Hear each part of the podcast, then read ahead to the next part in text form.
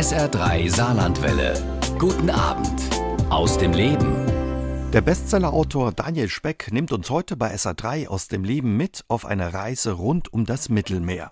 Für sein neues Buch Terra Mediterranea ist er von Sizilien über Tunis bis ins Heilige Land nach Bethlehem gereist. Quasi noch einmal an die Orte, wo seine Romane Bella Germania, Piccola Sicilia und Jaffa Road spielen. Unterwegs hat er besondere Menschen getroffen, die mit ihm ihre Geschichten und Familienrezepte geteilt haben. Denn wenn man ans Mittelmeer reist, spielt Essen immer eine Rolle genauso wie in den Romanen von Daniel Speck.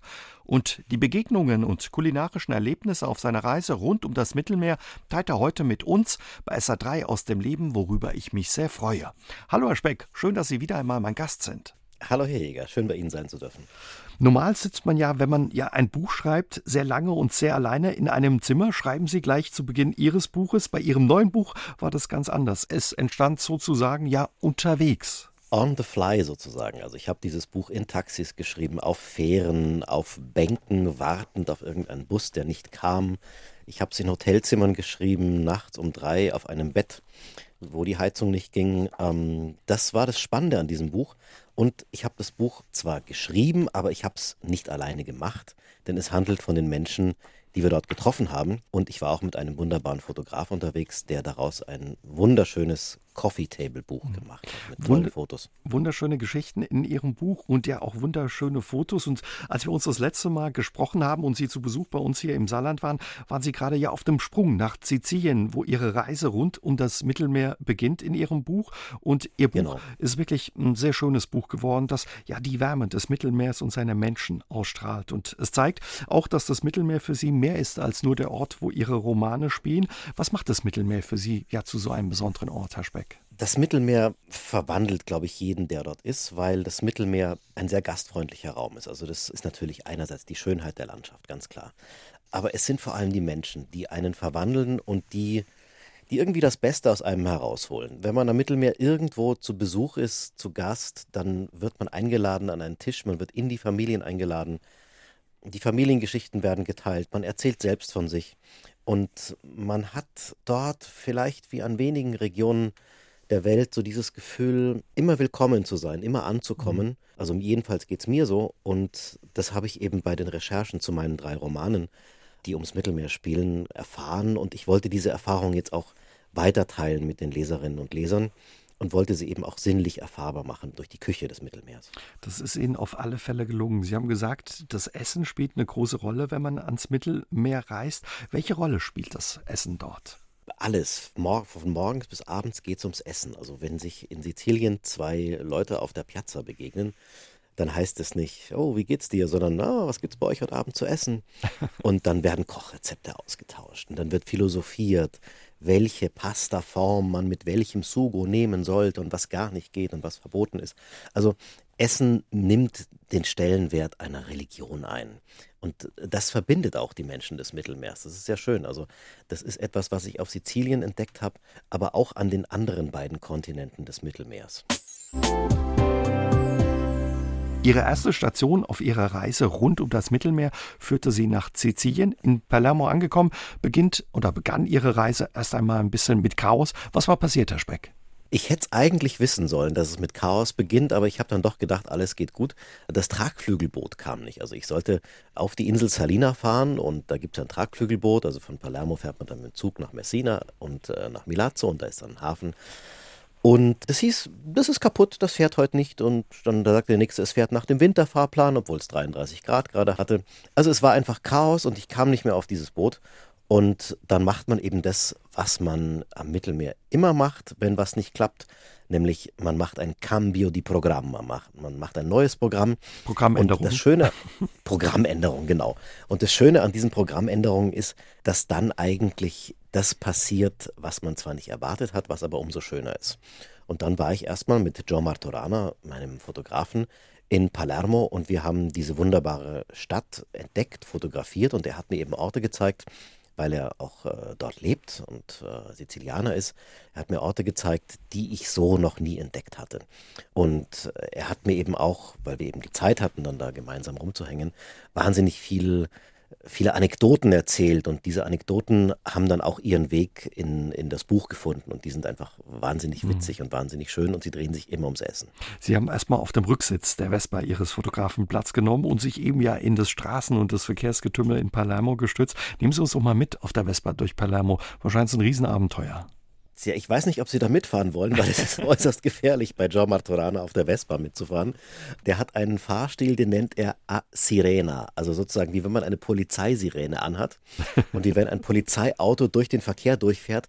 Also ich habe, glaube ich, fünf Herzinfarkte äh, erlitten auf dieser Fahrt. Nein, das ist natürlich übertrieben. Aber so hat sich's angefühlt. Und das ist eben auch das, worauf man sich dann einlassen muss. Man muss dann einfach sagen, okay, ich lasse jetzt los mhm. und ich lasse mich da treiben und wir fahren durch dieses Verkehrsgewühl. Und dann hat er mir Geschichten erzählt, wo er an bestimmten Orten war. Er hat mir erzählt, an einem Ort war er mal zusammen mit Hillary Clinton unterwegs. Und die war da mit Leo Luca Orlando, mit dem Bürgermeister unterwegs. Und äh, da kam dann eine Frau zu denen durch die Absperrung der ganzen Security und die sagte, Orlando, Orlando, wir haben kein Wasser mehr, wir haben kein Wasser mehr. Also da waren irgendwelche Wasserrohre kaputt. Und äh, es war so eine ganz große Frau, die dann einfach den Bürgermeister so direkt konfrontierte. Und äh, der Bürgermeister hat dann im Beisein von Joe Martorana dafür gesorgt, dass dann nach zwei Tage später die Wasserleitungen wieder funktionieren. Und jetzt kommt die Pointe. Und dann schrieb jemand auf die große Wand dieses, äh, dieses Hochhauses, wo das Wasser nicht kam, schrieb drauf, Orlando, wir wollen auch Wein. Das sind wir wieder beim Genuss und äh, ja, das Leben ein bisschen feiern. So ist es. So ist es, genau. Sie haben ja schon gesagt, Sie hätten es sich denken können, dass wenn Sie ja nach Sizilien reisen, das Chaos ein bisschen ja auf Sie wartet oder das Chaos dazugehört. Das gehört wirklich am Mittelmeer, rund um das Mittelmeer dazu, aber bringt die Menschen nicht so aus der Ruhe wie uns. Ja, so ist es. Und das ist das Schöne. Vielleicht hat es auch mit Essen zu tun und mit Lebensgenuss. Also wenn man eigentlich davon ausgeht, dass die Dinge nicht nach Plan laufen. Also wenn man nicht, es gar nicht mal erwartet, sondern wenn man sagt, das Chaos ist die Regel und die Ordnung ist die Ausnahme, dann kann man sich viel mehr auf die kleinen schönen Momente des Lebens konzentrieren. Und die haben eben dann damit dazu, dass man sagt, oh, komm, dann gehen wir eben auf die, in die Bar und trinken Kaffee. Und dann komm, dann lade ich dich hier zum Essen ein. Und diese, diese Pausen im Ablauf, die man dann füllt mit Zusammensein und mit, mit was kleines Essen und mit Genuss, die sind sehr typisch fürs Mittelmeer und das habe ich eben dort auch sehr genossen. Sie sind dann weiter eben nach Salina gereist, haben Sie uns erzählt. Ein Ort, der in Ihrem Roman Bella Ciamania eine wichtige Rolle spielt, aber eigentlich mehr oder weniger durch Zufall sind Sie auf den Ort gestoßen.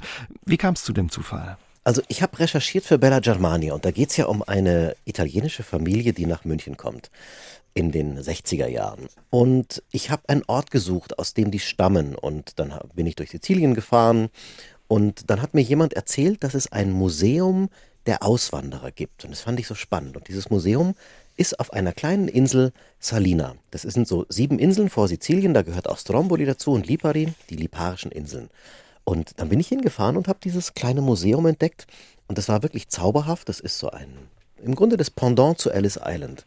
Ellis Island erzählt die Geschichten der Einwanderer und dieses kleine Museum erzählt die Geschichten der Auswanderer, warum sie ausgewandert sind. Und da sind dann auch sehr witzige Exponate. Und dann habe ich ein Hotel gesucht in der Nähe und es war Anfang der Saison. Und da hatte zufälligerweise nur ein Hotel auf. Und das war das wunderschöne Hotel Signum, wo eben eine der Köchinnen, die ich in Terra Mediterranea porträtiere, das Restaurant leitet, äh, Martina Caruso. Und dann habe ich mich dort einquartiert und da habe ich immer so ein bisschen geschrieben. Und dann fragte mich eines Tages der Maître des Restaurants, ja, was schreiben Sie denn da die ganze Zeit? Sagte ich, ja, das ist ein Roman über eine sizilianische Familie. Und dann sagte der, ah, das ist ja interessant. Und was essen die? Und dann habe ich gesagt, naja, das werde ich jetzt hier wahrscheinlich so erfahren, was die hier essen, weil sie, sie machen eine sizilianische Küche. Und dann verschwand er in der Küche und machte ähm, er machte ein Gespräch mit der Köchin, kam dann zurück und sagte, wir schlagen Ihnen einen Pakt vor. Wir entscheiden, was Sie essen, während Sie hier sind. Und Sie kriegen einen Rundgang durch die sizilianische Küche, aber Sie dürfen das nicht selber entscheiden, sondern wir machen das für Sie, weil es ist ganz wichtig, dass Sie die Sizilianer mit dem beschreiben, was sie essen, wie viel sie essen, warum, mit wem und so weiter. Und dann haben die mir da einen, jeden Tag ein unfassbares Menü hingestellt und das wurde dann das Hochzeitsmenü auf der Insel Salina in meinem Roman Bella Germania von dem Protagonisten Giovanni. Für Ihr Buch haben Sie ja Köche aus drei Kulturräumen rund um das Mittelmeer getroffen, unter anderem in Salina die Köchin Martina Caruso, die inzwischen Sterneköchin ist. Wer ist Martina und ja, wie müssen wir sie uns vorstellen, Herr Speck? Ja, wie kann man sich Martina vorstellen? Martina kann man sich vorstellen, am besten durch ihre Kindheit. Sie Sie ist aufgewachsen in diesem Paradiesgarten, wo eine sehr üppige Natur vor, vorherrscht, wo man eigentlich alle Arten von Gewürzen, alle Arten von Pflanzen findet. Sie ist im Kräutergarten ihres Vaters aufgewachsen, den hat sie mit ihrem Vater gepflegt. Der Vater war Koch in dem Restaurant des Hotel Signums und sie hat als Kind immer in der Küche mitgemacht. Und sie hat da gespielt am Boden, sie hat mit den Töpfen Schlagzeug gespielt. Und irgendwann war es ganz natürlich, dass sie sagte, ich, sie war 15, wo sie sagte, ich, ich möchte Köchin werden. Und dann hat sie einen unglaublichen Parcours gemacht. Sie hat bei verschiedenen Kochs in, ich glaube in London, Paris und Rom war das, da hat sie gelernt. Und dann ging sie zurück auf ihre Insel und hat gekocht in dem Hotel, was ihren Eltern gehört. Und wurde dann ausgezeichnet mit einem Michelin-Stern als jüngste Sterneköchin Italiens. Da war sie 25. Und seitdem hagelt es Auszeichnungen. Also die kann sich gar nicht mehr retten vor Auszeichnungen. Die letzte Auszeichnung hat sie dieses Jahr bekommen. Da wurde ihr Restaurant ausgezeichnet mit den Tre Forchette, also den drei Gabeln des Gambero Rosso. Das heißt, sie ist also jetzt wirklich im Olymp angekommen und ihr Restaurant ist eines der besten in Italien. Aber sie ist immer noch sehr bodenständig geblieben. Sie ist eine Frau, die nicht viel Worte macht, die einfach sich ausdrückt durch ihre Küche und die ist fantastisch. Und sie hat weil sie immer so viel gearbeitet hat, noch nie ein Kochbuch geschrieben. Und deswegen dachte ich, Mensch, es wird doch mal Zeit, dass sie ihre Küche auch in Deutschland vorstellt. Und deswegen ist sie eine der drei Köchinnen geworden, deren Rezepte dann auch ihren Weg in Terra Mediterrania gefunden haben. Und ja, die Köchin hat mit Ihnen auch ihre Rezepte geteilt, aber auch ihre Geschichte, denn Ihnen ging es ja auch ein bisschen um die Geschichte hinter den Gerichten. Was für Geschichten können Kochrezepte erzählen? Das Buch ist eben kein Kochbuch, sondern es ist eigentlich ein Geschichtenbuch mit Rezepten. Aber worum es mir geht, ist, wie kamen diese Rezepte eigentlich zustande? Ich habe also immer nachgeforscht, wie wurde ein Rezept zu dem, was es jetzt ist. Und das Schöne am Mittelmeer ist, dass die Rezepte alle einen Migrationshintergrund haben. Das heißt, die sind gewandert mit den Familien, die ums Mittelmeer gewandert sind. Also in Sizilien haben wir sehr viele Kulturen, die dort ihre Spuren hinterlassen haben. Zum Beispiel die Normannen, die waren dort. Also einst war ja der, der deutsche Kaiser, ähm, der residierte auf Sizilien, Friedrich. Und Friedrich der hat zum Beispiel, mhm. Friedrich Barbarossa, genau. Der hat die Rouladen nach Sizilien gebracht. Also es gibt bis heute Rouladen dort und die sind auch, die haben eine gewisse Ähnlichkeit zu den deutschen Rouladen. Dann ähm, haben die Araber eine Hochkultur auf Sizilien gehabt. Also Palermo war einst eine der wichtigsten äh, Städte der arabischen Welt. Dort wurden dann eben auch Gewürze und Pflanzen ähm, und bestimmte Gemüsearten äh, importiert. Also die Pistazien kamen aus dem Orient, der Johannisbrotbaum kam aus dem Orient, die Orangen kamen aus Indien, eben über die Gewürzrouten, die damals ähm, ganz stark von den arabischen Schiffen befahren wurden. Und so kam es, dass die sizilianische Küche im Laufe der Jahrhunderte eine Menge kulinarische Einflüsse integriert hat. Später kamen dann die Spanier mit Schokolade aus Südamerika, dann waren wieder die Franzosen da und dann die Italiener, die Römer, die Griechen. Und so ist die sizilianische Küche eine sehr, sehr reiche Küche, die so verschiedene Geschmacksnoten verbindet. Also man hat auf einem Teller mehrere Geschmacksnoten und die ergeben zusammen eine sehr harmonische Komposition. Und eine tolle Küche, so wie es klingt, die sizilianische Küche. Eine ganz tolle Küche und die Geschichte von Martinas Familie ist eben auch eine Geschichte von Menschen, die immer übers Meer gefahren sind, von hier nach da und die immer Ideen mitgebracht haben. Ja, also und, und diese Ideen spiegeln sich in den Rezepten wieder. Also es gibt ein, ein Rezept, was inspiriert ist von einer spanischen Paella.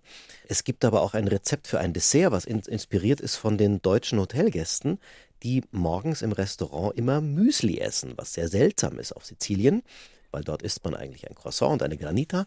Und dann hat sich Martina mal damit auseinandergesetzt und hat aus den Inhaltsstoffen, die eben in so einem Müsli drin sind, ein fantastisches Dessert kreiert und hat es dann auch noch verbunden mit Kaffee und, äh, und Karob, also Johannesbrot. Mm, das klingt gut.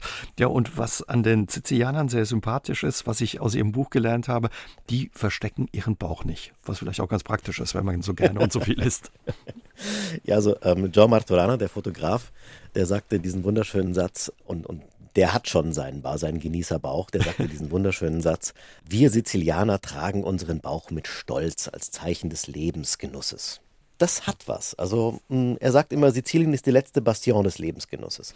Und ich fand es deshalb so schön, weil wir ja in so einer Zeit leben, wo Krise herrscht und wo Ängste herrschen und wo man nicht weiß, wie geht's weiter. Und das ist in Sizilien eigentlich Normalzustand. Und da diese kleinen Momente zu finden, in denen man einfach sagt, wir genießen jetzt, dass wir hier zusammensitzen, wir wissen nicht, was morgen ist, aber jetzt in diesem Moment genießen wir das Leben. Das ist eine mediterrane Philosophie, die John Martorana wirklich mit Leib und Seele verkörpert. Die nächste Station Ihrer Reise war Tunis. Auch die Reise dorthin war nicht ganz einfach für Sie. Was ist passiert, Herr Speck? Für mich war sie relativ einfach, weil ich bin äh, mit dem Flugzeug hingeflogen, aber mein Fotograf John Martorana, der wollte unbedingt weil er auf Sizilien wohnt, mit der Fähre rüberfahren. Er sagte, das sind eigentlich unsere Nachbarn. Das ist sehr, sehr nah. Da liegen also nicht viele Seemeilen zwischen Sizilien und Tunesien. Aber er kannte es nicht. Und er wollte dieses Land vom Meer aus fotografieren. Also er sagte, ich möchte die afrikanische Küste beim Morgengrauen übers Wasser fotografieren. Und dieses Foto ist dann auch ins Buch gekommen. Aber um dieses Foto zu machen, hat er, also war es einfach wahnsinnig stressig, weil als ich landete, klingelte mein Telefon und ich dachte, er wäre jetzt auch schon angekommen mit der Fähre. Und dann sagte er, wir sind immer noch in Palermo und sie lassen uns nicht aufs Schiff und es ist Chaos. Und dann war halt wieder Programmänderung. Ich saß dann dort im Hotel und wartete auf ihn und er musste unfassbare bürokratische Hürden überwinden und Missverständnisse auflösen, bis er dann endlich da war. Die Details erspare ich Ihnen jetzt, die erzähle ich im, im Buch, die sind sehr lustig. Aber er ist aber, angekommen. Ähm, das führt jetzt zu weit. Er ist schließlich angekommen, genau, aber einen Tag später. Ich habe mir die Zeit natürlich mit Essen vertrieben, das war auch äh, schön.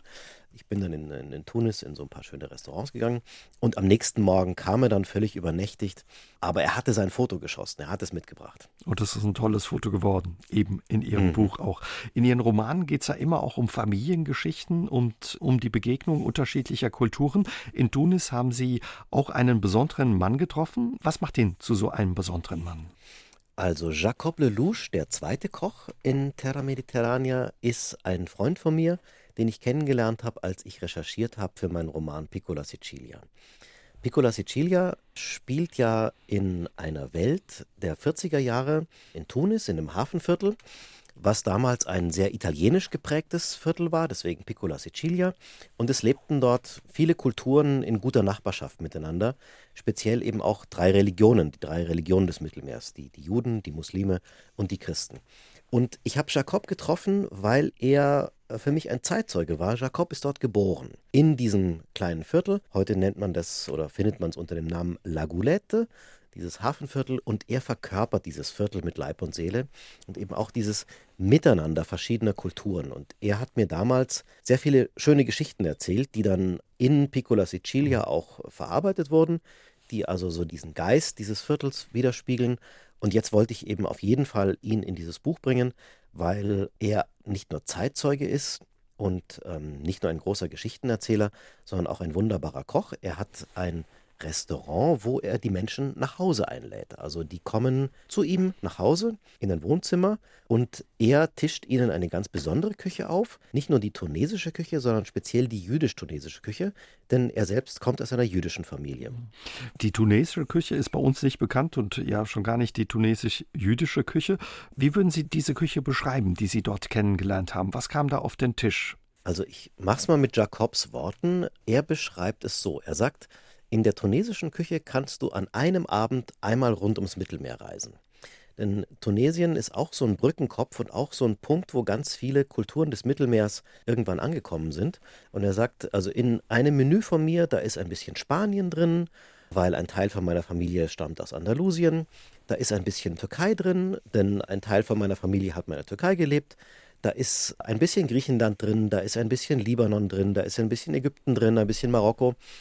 Und er nennt es Cuisine de Synthèse, also eine Küche der Synthese, also die, die Synthese aller Düfte und Geschmäcker und Traditionen des Mittelmeers, die dort zusammenfinden. Und dieser Geist der Synthese, der ist einfach in jedem seiner Gerichte zu spüren. Er bringt damit einfach verschiedene Kulturen an einen Tisch. Und das ist auch die Philosophie von seinem kleinen Restaurant zu Hause. Egal wer du bist, egal an welchen Gott du glaubst oder woran du auch nicht glaubst, egal was deine Identität ist, deine Herkunft, deine Sexualität, du bist hier willkommen und du bekommst hier von mir eine Küche, zu der ich dir auch Geschichten erzähle. Und er erzählt zu jedem Gericht eben die Geschichte dieses Gerichtes, wo kommt der Name her, woher ist dieses Gericht gewandert und wie hat er es abgewandelt. Was für eine Geschichte hat er Ihnen zum Beispiel erzählt, die Sie mit uns teilen können? Also er hat mir seine Familiengeschichte erzählt und diese Familiengeschichte ist unglaublich. Die umspannt wirklich das komplette Mittelmeer. Und ich kann jetzt gar nicht so ein spezielles Gericht herausheben, weil es würde dann bedeuten, die anderen äh, in den Hintergrund zu stellen. Es ist mehr so, dass er zum Beispiel die Geschichte erzählt hat, wie seine Eltern sich kennengelernt haben. Also seine väterliche Linie, die waren Fleischlieferanten der osmanischen Armee. Und die kamen irgendwann dann, als äh, Tunesien türkisch besetzt war, nach Tunis rüber und haben dann ganz viele türkische Rezepte mitgebracht. Und seine mütterliche Linie wiederum, die hat spanische, aber dann auch italienische Vorfahren. Und die beiden haben sich verliebt in einem Fleischereigeschäft. Sie kam rein als Kundin und der Fleischer war einfach äh, war Hals über Kopf verliebt und hat dann um sie geworben. Und ein paar Generationen, also eine Generation später, kam dann, äh, kam dann Jacob auf die Welt. Und da hat er mir eine wunderschöne Geschichte erzählt und die ist eigentlich sehr typisch für seine Küche. Er, Jacob wurde Ende der 50er Jahre geboren und er bekam kein Beschneidungsfest, wie es eigentlich normal ist in jüdischen Familien, weil zum gleichen Zeitpunkt ein Verwandter von ihm gestorben ist, dessen Name er trägt. Und aus Trauer wurde eben dieses Beschneidungsfest verschoben. Später verstarb dann wieder ein Verwandter und als dann seine Bar Mitzwa anstand, hatte die Familie schon so lange getrauert, dass sie sagte, jetzt lassen wir es knallen. Und dann haben sie diese Bar Mitzwa mit 1200 Gästen gefeiert, eine Woche lang. Wahnsinn. Mehrere Orchester, mehrere Restaurants und das war eine Feier des Lebens. Und das ist Jacob. Das ist, das ist ein Mann, der das Leben liebt und der selbst aus den schwierigsten Situationen immer etwas rausnimmt, wo er einfach so, so ein Bonmot äh, auf den Lippen hat und wo er die schwierigsten Situationen mit einem, mit einem Lächeln und einem klugen Gedanken weglächelt. Sie beschreiben das ja auch so schön. Also Essen spielt dann offenbar auch in Tunesien eine große Rolle. Und wenn Tunesier acht Gäste einladen, schreiben sie, decken sie für zehn und kochen für mindestens zwölf. Ja, so ist das. Also es, es, es, muss immer, es muss immer mehr da sein. Und das, das ist interessant. Also wir sind jetzt nicht in einem Land, äh, sagen wir mal, wie Amerika, wo man sagt, da herrscht grundsätzlich Wohlstand. Nein, wir sind in einem eher armen Land. Also arm würde ich jetzt nicht sagen, aber es ist ein Land, was jetzt keinen großen Wohlstand hat. Aber an Essen wird nie gespart. Es ist immer genug da. Und es ist auch so, dass nichts weggeworfen wird, sondern es kommt auch immer einer zu viel oder zwei zu viel. Und jemand hat noch jemanden mitgebracht. Und das ist normal. Also wenn nur die Anzahl kommt, die sich angemeldet hat, dann ist es die Ausnahme.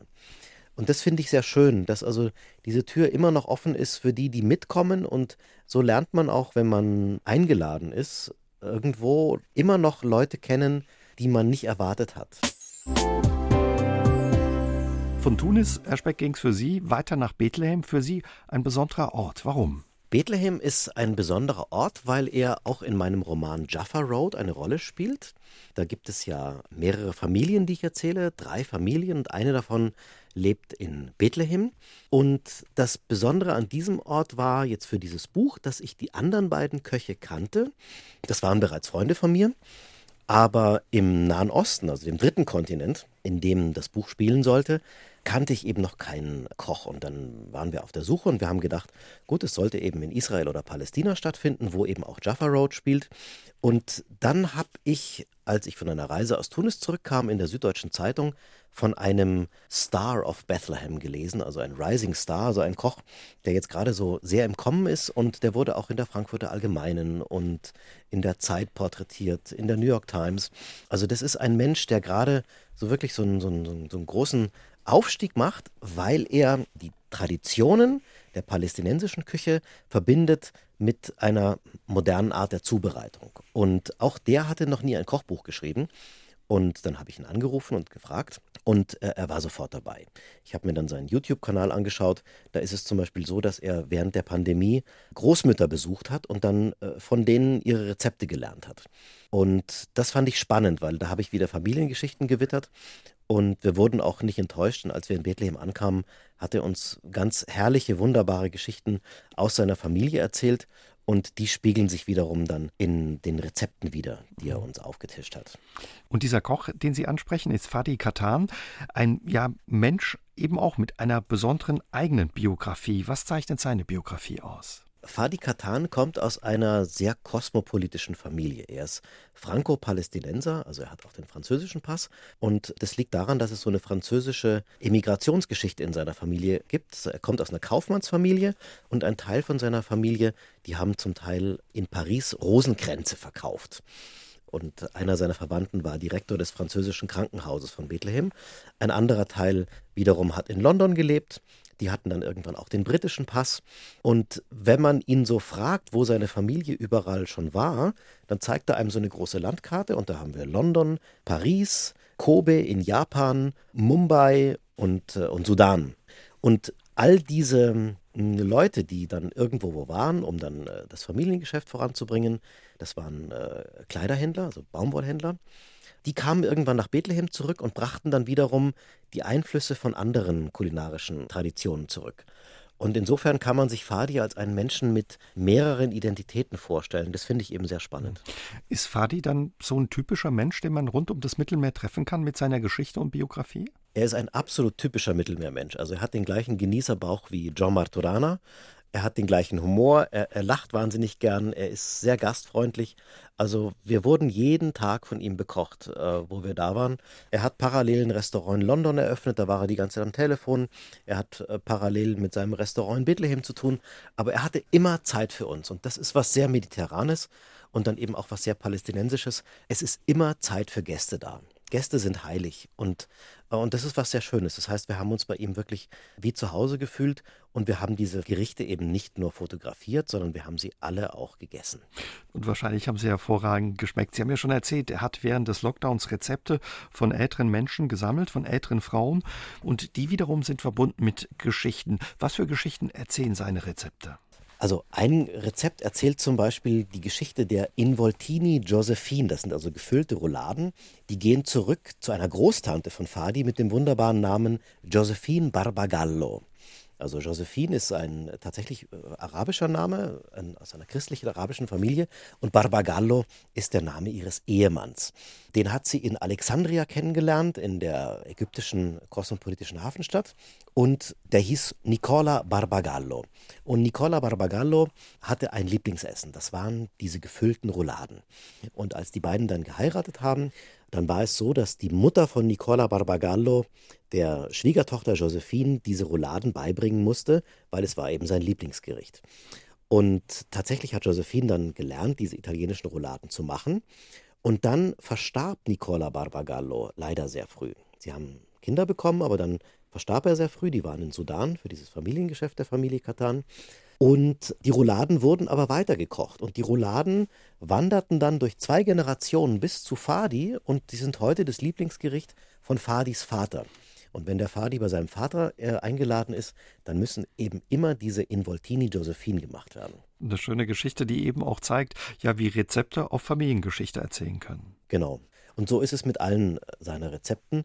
Die haben eine Geschichte dahinter und auch die Fotos in diesem Buch sind eben so, dass die Fotos möglichst Geschichten erzählen. Also John Martorana hat sehr selten Teller verwendet, sondern er hat versucht, die Gerichte so in ihre Einzelteile aufzulösen, sehr kunstvoll und dann auf einem Hintergrund zu fotografieren, der eine Geschichte erzählt. Also der frittierte Wolfsbarsch zum Beispiel, den hat er in einem Koffer fotografiert, weil dieser Fisch hat eine Reise gemacht mhm. von Jaffa nach Bethlehem. Der ist mit uns gereist. Das ist auch eine sehr schöne Geschichte, die ich da in diesem Buch erzähle, eben eine Geschichte, die ein jüdisches Fischgeschäft mit einem palästinensischen Koch verbindet.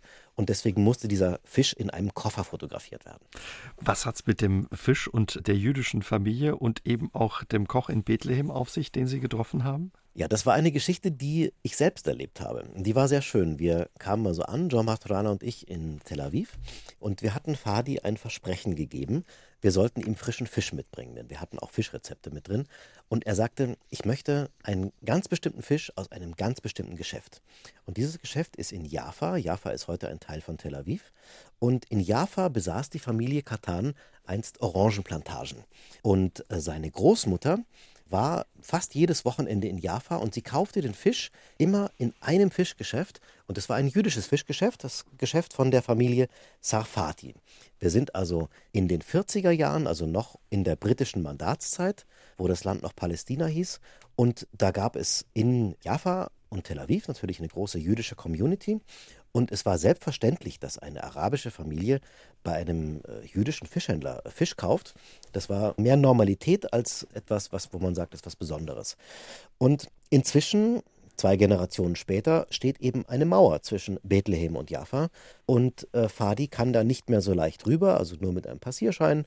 Und auch der Fisch kommt nicht mehr so leicht rüber. Das heißt, es ist sehr schwer, in Bethlehem überhaupt an richtig guten frischen Fisch zu kommen.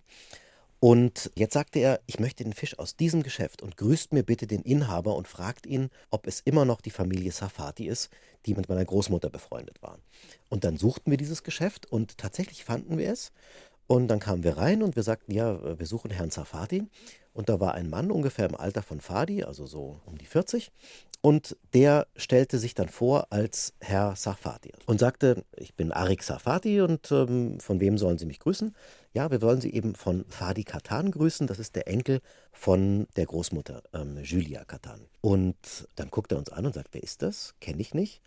Und dann haben wir ihm die Geschichte erzählt. Und dann hatte der Tränen in den Augen und sagte, das ist die schönste Geschichte, die ich seit langem gehört habe. Und ich suche euch jetzt den allerschönsten Zackenbarsch raus. Und den bringt ihr mir bitte nach Bethlehem mit einem ganz herzlichen Gruß. Und dann riefen wir Fadi an. Und das war ein besonderer Moment. Also das Telefon das ist ja kein ich, Problem ja. über die Mauer. Und dann sprachen die beiden auf Englisch miteinander. Zum ersten Mal nach zwei Generationen sprachen die Familien wieder miteinander und waren beide sehr berührt und haben beide gesagt, du bist immer herzlich willkommen, komm zu mir, du bist eingeladen. Beide wussten, dass es dazu nicht kommen wird, aber die Geste zählte. Und dann hat äh, Arik uns einen, einen Schnaps aufgemacht in Uso. Seine Familie stammt eben ursprünglich aus Thessaloniki und hat dann mit uns angestoßen und äh, hat uns dann wirklich einen wunderschönen Fisch mitgegeben. Und den haben wir dann in der Kühltasche über die Mauer von Jerusalem dann bis nach Bethlehem gebracht. Und Fadi hat ihn noch am selben Tag zubereitet. Der hat köstlich geschmeckt. Und das Schöne, Speck, an der Geschichte, die Sie uns eben erzählt haben, ja, der Besitzer des äh, Geschäftes trägt eben auch zufälligerweise ja den Namen wie eine Figur in Ihrem Roman Jaffa Road. Ja, das war wirklich ein eigenartiger Zufall. Die Familie heißt Sarfati, das heißt auf Hebräisch der Franzose. Und auch die jüdische Familie aus Piccola Sicilia und Jaffa Road hat diesen Namen, Safati. Also insofern war das für uns ein Zeichen, dass wir diese Geschichte reinbringen mussten. Aber man muss auch sagen, es ist jetzt nicht ungewöhnlich, denn das Mittelmeer ist voll von Menschen aus allen drei abrahamitischen Religionen, die sich von einem Ort zum anderen bewegen. Essen und Genuss spielen rund um das Mittelmeer eine große Rolle. Was für eine Kraft ja geht vom Essen aus? Was würden Sie sagen? Also zwei verschiedene Dinge, die scheinbar widersprüchlich sind. Das eine ist, Essen verbindet die Menschen sehr stark mit ihrem Terroir. Also die Kochrezepte kommen ja aus dem, was vor Ort wächst. Und sie sind einerseits eine Feier des Terroirs, dass man also sagt, so schmeckt mein Land, so schmeckt meine Kultur, ich lade dich jetzt ein, komm zu mir. Und das ist der zweite Teil des Essens und das ist Kommunikation mit anderen Identitäten. Das heißt, in der Begegnung entstehen dann wiederum neue Kochrezepte. Das heißt, indem man teilt und auftischt und indem man dann sich gegenseitig einlädt und man kommt in die andere Familie, dann wiederum ihr Terroir feiert, entstehen diese Verbindungen, sodass dann eine Synthese kommt und aus dieser Synthese entsteht ein neues Rezept, was vielleicht sogar noch besser ist als die beiden einzelnen vorher. Sie schreiben ja auch in, ja, in der Einleitung zu Ihrem Buch, könnte ich die Esskultur am Mittelmeer zusammenfassen, dann müsste es heißen, willkommen. Also ist es nicht überraschend oder zufällig, dass das Mittelmeer und die Menschen rund um das Mittelmeer so gastfreundlich sind. Ja, das ist kein Klischee, sondern das ist eine geografische Realität. Es gibt auf diesem Planeten kein Meer, in dem drei Kontinente in so enger Nachbarschaft zusammenkommen. Und diese drei Kontinente mit ihren Hafenstädten sind ja dann wiederum Tore zu dem Inneren dieses Kontinents. Das heißt, in Tunis haben wir das Tor nach Afrika, wir haben die Berberküche, wir haben die afrikanischen Einflüsse. In Europa haben wir natürlich das Tor zum Norden, also die Häfen von Südfrankreich verbinden uns natürlich auch mit Nordfrankreich und strahlen dann aus in den Norden hinein. So wie wir jetzt in Deutschland eben sehr viel italienische Küche haben. Und in der Levante haben wir die Verbindung mit Asien, also da kommen die ganzen Gewürze her, über die Gewürzroute. Und deswegen ist es auch kein Wunder, dass orientalische Gewürze eben diesen Reichtum haben, weil die näher dran waren an den Orten, wo die Gewürze herkamen. Ihre Köche, das beschreiben Sie so schön auch, hier haben als Kinder die Köchin und die beiden Köche, die Sie getroffen haben, an unterschiedlichen Stränden desselben Meeres gespielt. Wie verbindet Sie das über den Kochtopf hinaus und wie hat Sie das auch geprägt? Ich glaube, alle drei sind Menschen, die geprägt sind dadurch, dass sie sagen, ich bin neugierig auf das, was auf der anderen Seite des Meeres stattfindet. Das sind alles Menschen, die ihre, ihre Kultur und ihre Herkunft sehr lieben und ihr Terroir wirklich zelebrieren in der Küche. Aber dieser, dieser Blick auf den Horizont, dieser Blick zu den anderen, ist denen allen sehr wichtig. Und damit ist eben das Teilen verbunden. Mhm. Und diese Freude, wenn dann jemand aus der anderen Welt kommt, der dann Lust hat, die Küche zu probieren und der dann auch Geschenke mitbringt. Und aus diesen Geschenken macht man dann was Neues. Und bei allen Gemeinsamkeiten, die ja die Menschen verbindet, die Sie rund um das Mittelmeer getroffen haben, gibt es auch Dinge, die Sie trennen? Also es gibt natürlich verschiedene Religionen, die diese Menschen haben. Also die drei Hauptreligionen des Mittelmeers sind das Christentum in seinen verschiedenen Konfessionen, das Judentum und der Islam. Und natürlich gibt es da trennende kulturelle Besonderheiten. Auf meiner Reise haben der John und ich festgestellt, dass das Verbindende größer ist als das Trennende. Mhm. Und dass das Trennende eigentlich nicht die Religion ist, sondern diese Religionen können sich eigentlich ganz gut begegnen. Der Jacob hat immer erzählt, wir haben die Religion der anderen bei den Festen kennengelernt. Und wir waren eben an dem einen Tag bei den Muslimen eingeladen, bei dem anderen bei den Christen und bei dem anderen bei den Juden. Und so haben wir die Küche der anderen kennengelernt und wir haben uns gefreut darüber. Also eigentlich das Trennende sind mehr Nationalismen und nicht nur die Religionen, also Fundamentalismen, also wenn Religion wirklich benutzt wird, um abzugrenzen, um auszugrenzen. Da wachsen dann Mauern. Und das ist eben ein Thema, was sich durch das Buch durchzieht. Ist das Meer eher eine Brücke, was Menschen verbindet? Oder ist das Meer eher eine Mauer, die Menschen trennt? Und vielleicht waren wir deswegen nicht zufällig dann eben auch am Ende in Jerusalem und in Bethlehem, wo eine Mauer steht und wo diese drei Religionen eben auch, ähm, oder verschiedene Nationen sind es ja eigentlich, äh, miteinander clashen. Und ansonsten würden Sie sagen, ist es mehr eine Brücke oder doch eben auch andernorts eine Mauer? Historisch gesehen überwiegt das, was eine Brücke ist. Wie wir an den Involtini sehen, das sind Rezepte, die sich über Generationen fortsetzen und die Tatsache, dass wir in der sizilianischen Küche Pistazien und Orangen und all diese Dinge haben, das hat sich bis heute gehalten. Und das kommt durch die Brücke, das kommt nicht durch das Trennende. Wenn die Kochkulturen das Trennende in Vordergrund stehen würden, dann wären diese Rezepte nicht so reich an verschiedenen Aromen. Es gibt auch Rezepte, die sind sozusagen nur aus einem Terroir, aber die sind dann vielleicht weniger verspielt und die haben, die haben nicht diesen, diesen Reichtum an verschiedenen Geschmacksnoten. Waren Sie auch schon mal im Winter am Mittelmeer? Fühlt es sich da anders an, Herr Speck? Ja, wir haben einen großen Teil der Aufnahmen im Winter gemacht. Äh, das sieht man den Fotos nicht an, weil es am Mittelmeer im Winter immer wieder diese Tage, Wochen gibt, wo strahlender Sonnenschein herrscht und wo man auch im Hemd, teilweise auch im T-Shirt rumlaufen kann. Es gibt dann wieder diese Regentage. Aber ich liebe das Mittelmeer im Winter, weil es eben immer noch mild ist. Und wir waren in Bethlehem, waren wir im Februar und da hat es gehagelt. Das war so verrückt. Also ich musste für ein Foto, musste ich Rosen besorgen, weil mein Fotograf keinen Teller verwenden wollte, sondern eben ein Bett aus Rosen für ein Dessert, weil da Rosenwasser drin ist. Und dann bin ich also im Hagel durch Bethlehem gelaufen, um ein Blumengeschäft zu finden. Oh je. Es hatte natürlich Rosen, aber die waren alle aus Plastik.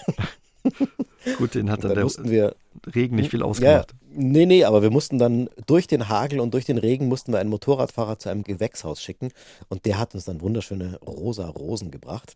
Aber ja, wir haben viel gefroren auch auf der Reise.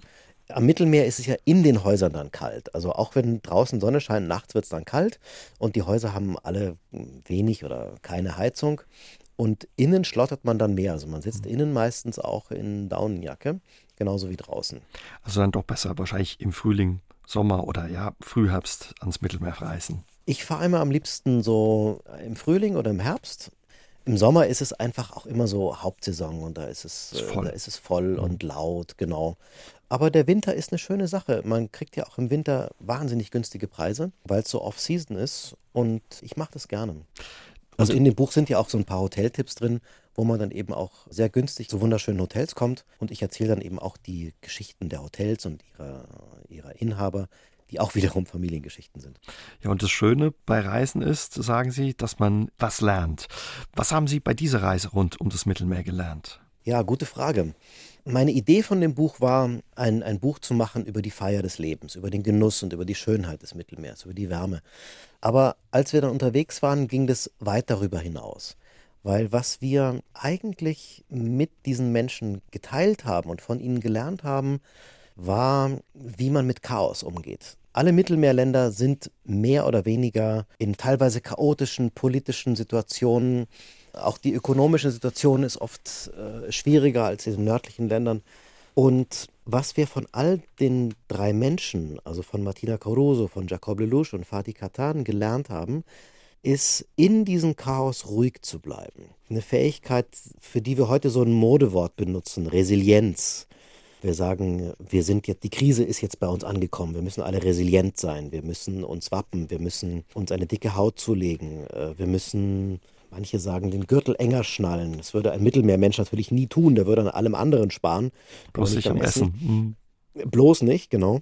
Aber diese Resilienz ist etwas, was weit übers Essen hinausgeht. Die, die hat damit zu tun, wie man innerlich sich nicht aus der Bahn bringen lässt und wie man seine Kraft aus sich selbst herausschöpft, selbst wenn man in verzweifelten, ausweglosen Situationen ist. Und die Geheimwaffe der Mittelmeermenschen ist eben immer die Gemeinschaft. Also das sind Menschen, die sich stärken über das Zusammensein, über die Familien. Und dann sind wir natürlich wieder beim Essen. Die Familien treffen sich beim Essen. Und das haben wir von denen gelernt. Und das war etwas, was ich vorher nicht so erwartet hatte, wo ich aber bei der Rückkehr gemerkt habe, deswegen passt dieses Buch, obwohl es sich um Schönheit und Genuss und Lebensfreude dreht, genau in unsere Zeit und auch genau in diesen Winter. Es ist so ein bisschen so ein kleines Antidot für die aktuelle graue Krisenstimmung. Hat Sie die Reise auch selbst äh, verändert? Also insofern, dass ich glaube, dass ich jetzt auch mit unvorhergehenden Situationen flexibler umgehen kann. Wir trainieren hier nicht so sehr Flexibilität wie der Mittelmeermensch. Das kann ich jetzt sicher besser. Das andere, was ich gelernt habe, ist, wir denken gern in so Identitätsschubladen. Also das ist jetzt jemand, der kommt von daher und das, der hat diese Religion und das ist das. Je näher man Menschen kommt, desto unwichtiger werden solche Identitätsschubladen und Kategorien und desto, desto absurder scheint es mir, einen Menschen dann auch mit so verschiedenen Worten zu kategorisieren, von wegen, das ist jetzt der Christ, das ist der Jude, das ist der Moslem oder so. Das zählt nicht so. Jacob Lelouch zum Beispiel, er ist Jude, sein Assistent ist ein Moslem, die sind wie Vater und Sohn und die reden nie über Religion, das ist denen wurscht. Und ihre Identität wird durch was ganz anderes geprägt, also durch die Liebe zum Kochen, durch den gemeinsamen Humor, durch die Art, wie sie der Welt begegnen, durch die Gastfreundschaft. Und das sind eigentlich Identitätskategorien, die, finde ich, viel, viel wichtiger sind. Also wie ein Mensch sich verhält, als die Frage, woher er kommt oder aus welcher Religion er stammt. Mhm. Da stimme ich Ihnen zu, ja. Wie ist es mit Ihnen? Haben Sie Ihr Kochverhalten verändert? Kochen Sie heute anders? Ja, auf jeden Fall. Ich koche jetzt all diese Rezepte nach und mein Kochverhalten hat sich verändert, dass ich mir mehr Zeit lasse. Ich bin jemand, der eigentlich früher immer so versucht hat, schnell zu kochen und ich genieße es jetzt mehr. Ich genieße auch den Akt der Zubereitung mehr und ich mache das jetzt so, dass ich gern auch die Freunde schon zum Aperitif einlade und dann schon ein paar Vorspeisen fertig habe und dass ich dann, während wir zusammen sind, noch weiter koche, weil ich finde, das Kochen ist eben auch ein Akt, den man teilen sollte.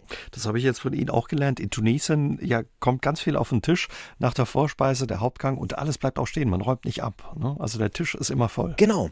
Das ist eine Besonderheit der tunesischen Küche. Das ist ganz interessant. Die hat also nicht diese Teilung nach Primo, Secondo, Dolce, wie die italienische, Vorspeise, Hauptspeise, Nachspeise, sondern es kommen erst so Amuse-Gueule, also so Vorspeisen, auf den Tisch.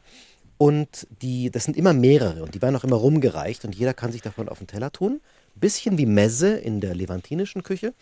Und dann bleiben die aber auf dem Tisch stehen und werden dann zu Beilagen. Es kommen dann Hauptgerichte Und dieser kleine Zitronensalat oder diese kleinen Kartoffeln mit Harissa, die werden dann zu Beilagen, die dann eben auch zum Fleisch, zum Fisch oder zum Gemüsegericht passen. Und auch von den Hauptgerichten werden immer mehrere aufgetischt. Das heißt, du hast immer die Auswahl und es ist im Grunde jeder, jeder Geschmack wird zufriedengestellt. Das klingt gut. Haben Sie bei ja so viel Essen, gutem Essen zugenommen auf der Reise, auf den Reisen? Ja, ja also ich musste dann danach so ein bisschen an mich halten. Ähm, ich habe zugenommen, aber das habe ich mir jetzt schon wieder, schon wieder runtergeholt, diese, diese zusätzlichen Kilos.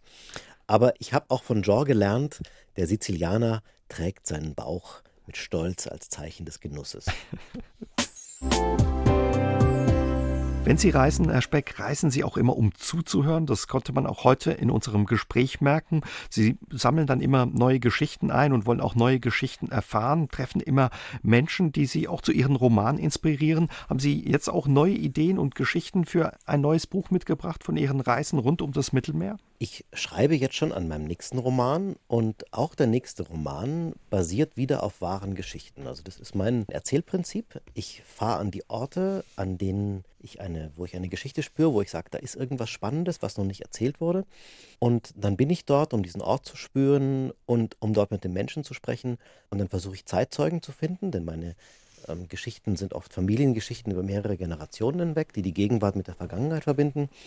Und die Geschichten der Zeitzeugen, die dienen mir als Inspiration, um mir vorzustellen, wie haben die Menschen damals gelebt, äh, wie haben die gesprochen, was haben die gegessen. Und aus diesen wahren Geschichten kondensiere ich dann ähm, die fiktionalen Geschichten meiner Romane. Geht's wieder ans Mittelmeer oder? Der nächste Roman wird in einem ganz anderen Land spielen. Also ich will jetzt auch mal meine Leserinnen und Leser überraschen und werde für den nächsten Roman dann mal den Mittelmeerraum verlassen und ganz woanders hinfahren, wo wir aber auch viel Vertrautes vorfinden werden. Mhm. Können Sie schon was verraten oder müssen wir uns überraschen lassen? Natürlich nicht. Das wird eine Überraschung. Das ist, das ist wie beim Essen. Also man darf nicht jeden Gang verraten. Man muss dann auch schon sagen, hier kommt jetzt der Überraschungsgang. Beim Schreiben haben Sie mir mal verraten, warten Sie auf das Gefühl, als wären Sie bei der Geschichte dabei gewesen, die Sie erzählen. Sie erleben mhm. dann ja, wie Ihre Figuren die Welt erleben und ja auch, mhm. wie sie fühlen. Sie haben uns schon verraten, Sie schreiben aktuell wieder. Ist das Gefühl schon wieder aufgetreten, dass Sie ja in die Welt eintauchen? Ihrer Figuren? Ja, absolut. Also auch wenn ich am heimischen Schreibtisch sitze, ich erreiche dieses Gefühl ganz oft über Musik. Also ich höre ganz viel Musik aus der Zeit und aus dem Ort, wo meine Romane spielen und über die Musik komme ich dann in dieses Feeling rein. Dieses Buch entsteht wieder am Schreibtisch, nicht im Taxi, im Hotel oder wo auch immer, oder Sie werden auch wieder unterwegs sein? Das Buch entstand in seiner, also die Idee entstand in einem Hotel tatsächlich. Ich war in einem Land, was ich jetzt noch nicht verraten kann, in einem Hotel und habe da einen Ort entdeckt, der wirklich magisch ist und ähm, habe dann so, so, eine erste, so eine erste Fassung geschrieben von einem Exposé und jetzt bin ich am Schreibtisch und jetzt habe ich sehr viel recherchiert und mit Menschen gesprochen. Und jetzt entsteht die Geschichte, mhm. aber wirklich in, mit mehr Konzentration, weil ich da ja auch nicht wie in Terra Mediterranea Menschen porträtiere und deren Geschichten aufschreibe, sondern es wird wieder eine fiktionale Romanfamilie. Wie sieht Ihr Tag dann aus? Wie sehen Ihre Tage im Moment dann aus, Herr Speck? Wie müssen wir uns die vorstellen? Im Grunde so wie jeder normale Mensch, der in ein Büro geht, nur dass mein Büro halt in meiner Wohnung ist. Also ich überquere den Flur von der Küche bis zu meinem Arbeitszimmer und da fange ich dann zu ganz normalen Bürozeiten an. Und dann irgendwann überquere ich ihn wieder und dann gibt es ein Mittagessen und dann überquere ich ihn nochmal und dann beginnt der Nachmittag und dann wird weitergeschrieben. Und abends überquere ich den Flur dann nochmal und dann wird gekocht. genau. Die Belohnung dann. so ist es, genau. Haben Sie beim Schreiben Ihre Leser dann schon im Kopf auch? Hm, ja, also ich bin dann immer mein, mein erster Leser oder meine erste Leserin und ich schreibe ein Kapitel, dann lasse ich es ein bisschen ruhen und dann lese ich es. Das heißt, wenn ich es dann wieder lese, versetze ich mich in die Situation meiner Leserinnen und Leser, um das wie zum ersten Mal zu lesen, um zu sagen, spricht mich das jetzt an, verstehe ich das, kann ich das mit meiner Lebenswirklichkeit irgendwie verbinden oder nicht? Und dann wird korrigiert. Das sind aber zwei ganz unterschiedliche Arbeitsgänge das Schreiben, wo man so im Fluss ist und einfach mal drauf losschreibt und dann das genaue Korrigieren und Anpassen ja an, an die Rezeptionsgewohnheiten auch von Menschen. Was verstehe ich? Bis wann wird ja Ihr neues Buch fertig sein? Ich werde bis zum Sommer fertig sein mit dem neuen Buch. Und dann wird es auch auf den Markt kommen. Dann freuen wir uns ja auf die neue Geschichte und sagen vielen Dank, dass Sie ja heute mit uns ums Mittelmeer gereist sind. Vielen Dank für das Gespräch. Vielen Dank, Herr Jäger. Aus dem Leben. Der SR3 Talk am Dienstagabend ab 20.04 Uhr gibt's auch zum Nachhören auf sr3.de, auf YouTube und in der ARD Audiothek.